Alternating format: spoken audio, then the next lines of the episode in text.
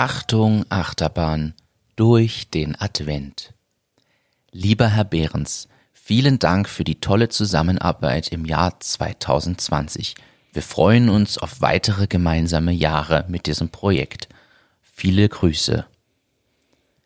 Ist es nicht schön? Das habe ich geschenkt, geschenkt bekommen. Als Karte, als Weihnachtskarte von einem unserer Kunden. Ja, ist wirklich nett. Hat er an dich gedacht. War es vorgedruckt oder handschriftlich geschrieben? Handschriftlich geschrieben und von drei Leuten unterzeichnet. Und ich freue mich immer sehr über diese, diese Karten, die handschriftlich geschrieben sind, nämlich. Das ist nämlich noch ein Unterschied. Aber kriegst du auch viele solcher Karten? Ja, viele werden jetzt übertrieben, aber ich bekomme ein paar Karten. Ich finde die, die mir schreiben, dass sie irgendwas gespendet haben, finde ich eigentlich die besten. Okay. Ich ärgere mich nicht, wenn mir jemand keine Karte schickt. Ich finde es überflüssig, wenn ich Karten geschickt bekomme, wo alles so irgendwie komisch vorgedruckt ist und, und ich irgendwie nichts davon habe. Das würde ich nicht machen. Ähm, ja. Soll ich dir sagen, was wir bei Matix letztes Jahr äh, versendet haben? Ja, natürlich.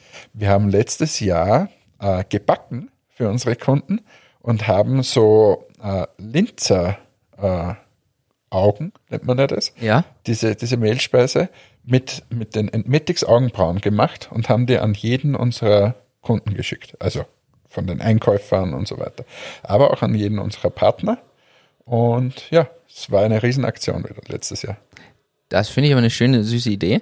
Dieses Jahr würde ich abraten von selbstgebackenen Sachen. Die Idee kam bei Presono auch auf. Wir haben überlegt, was schicken wir unseren, unseren Kunden und haben dann die Idee, selbstgebackene Sachen zu verschicken, verworfen, weil ich gesagt habe, dieses Jahr freut sich niemand über Produkte, die manuell von Leuten angefasst wurden, eingepackt wurden und dann verteilt werden.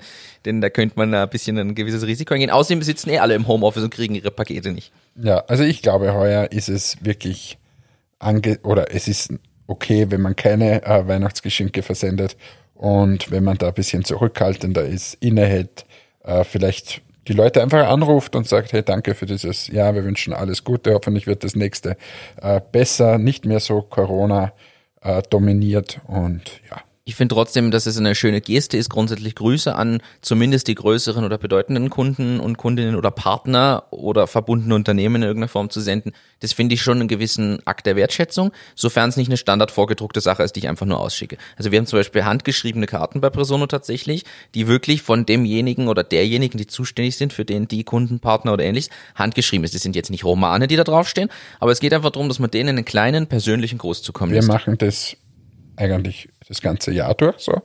Das heißt, wenn wir jemandem ein, ein äh, Sampling-Paket senden oder so, dann liegt da in der Regel eine handschriftliche Karte von uns äh, bei, die wir, äh, wenn jetzt zum Beispiel die Alessa was versendet, dann schreibt die Alessa äh, die Karte, wenn die Ange was äh, versendet, die Ange oder ich. Ähm, und ja, wir finden das einfach nett, äh, wenn man da ein bisschen ein, ein Zeichen der Wertschätzung gibt. Überhaupt Zeichen der Wertschätzung in dieser Zeit sind, glaube ich, wirklich das Wichtigste. Und es geht nicht darum, ob ich wem viel schenke oder ob das sehr materialistisch ist, sondern passen wir einfach gut aufeinander auf und sind freundlich zueinander, gerade in der Adventzeit.